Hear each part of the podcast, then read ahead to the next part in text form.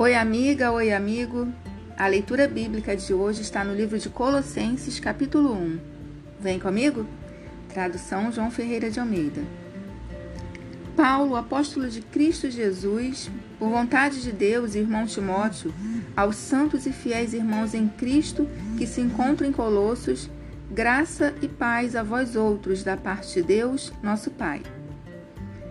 Damos sempre graças a Deus, Pai de nosso Senhor Jesus Cristo, quando oramos por vós, desde que ouvimos da vossa fé em Cristo Jesus e do amor que tendes para com todos os santos, por causa da esperança que vos está preservada nos céus, da qual antes ouvistes pela palavra da verdade do Evangelho que chegou até vós, como também em todo o mundo está produzindo fruto e crescendo. Tal acontece entre vós desde o dia em que ouvistes e entendestes a graça de Deus na verdade. Segundo fostes instruídos por Epáfras, nosso amado conservo e, quanto a vós outros, fiel ministro de Cristo, o qual também nos relatou do vosso amor no Espírito. Por esta razão, também nós, desde o dia em que o ouvimos, não cessamos de orar por vós e de pedir que transbordeis de pleno conhecimento da Sua vontade em toda sabedoria e entendimento espiritual, a fim de viverdes de modo digno do Senhor, para o seu inteiro agrado, frutificando em toda boa obra e crescendo no pleno conhecimento de Deus sendo fortalecidos com todo o poder, segundo a força da sua glória, em toda perseverança e longanimidade, com alegria, dando graças ao Pai, que vos fez idôneos à parte que vos cabe da herança dos santos na luz.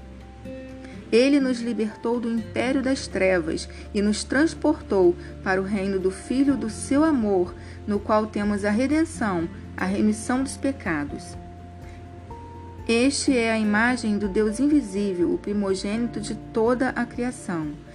Pois nele foram criadas todas as coisas, nos céus e sobre a terra, as visíveis e as invisíveis, sejam tronos, sejam soberanias, quer principados, quer potestades. Tudo foi criado por meio dele e para ele. Ele é antes de todas as coisas, nele tudo subsiste. Ele é a cabeça do corpo, da igreja. Ele é o princípio, o primogênito de entre os mortos, para em todas as coisas ter a primazia, porque aprove a Deus que nele residisse toda a plenitude e que, havendo feito a paz pelo sangue da sua cruz, por meio dele reconcili reconciliasse consigo mesmo todas as coisas que sobre a terra, quer sobre nos céus.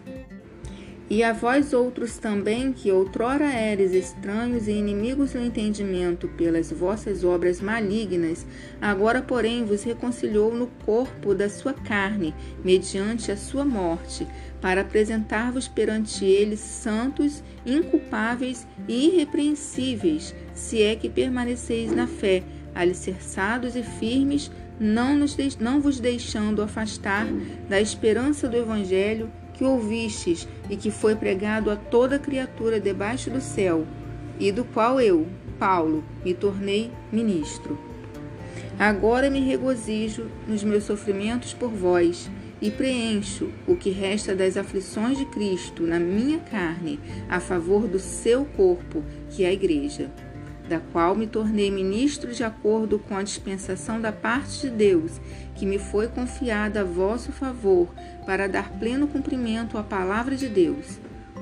O mistério que estiver oculto dos séculos e das gerações, agora, todavia, se manifestou aos seus santos, aos quais Deus quis dar a conhecer qual seja a riqueza a riqueza da glória deste ministério entre os gentios, isto é, Cristo em vós, a esperança da glória, o qual nós anunciamos, advertindo a todo homem e ensinando a todo homem em toda sabedoria, a fim de que apresentemos todo homem perfeito em Cristo. Para isso é que eu também me afadigo, esforçando-me o mais possível, segundo a sua eficácia que opera eficientemente em mim.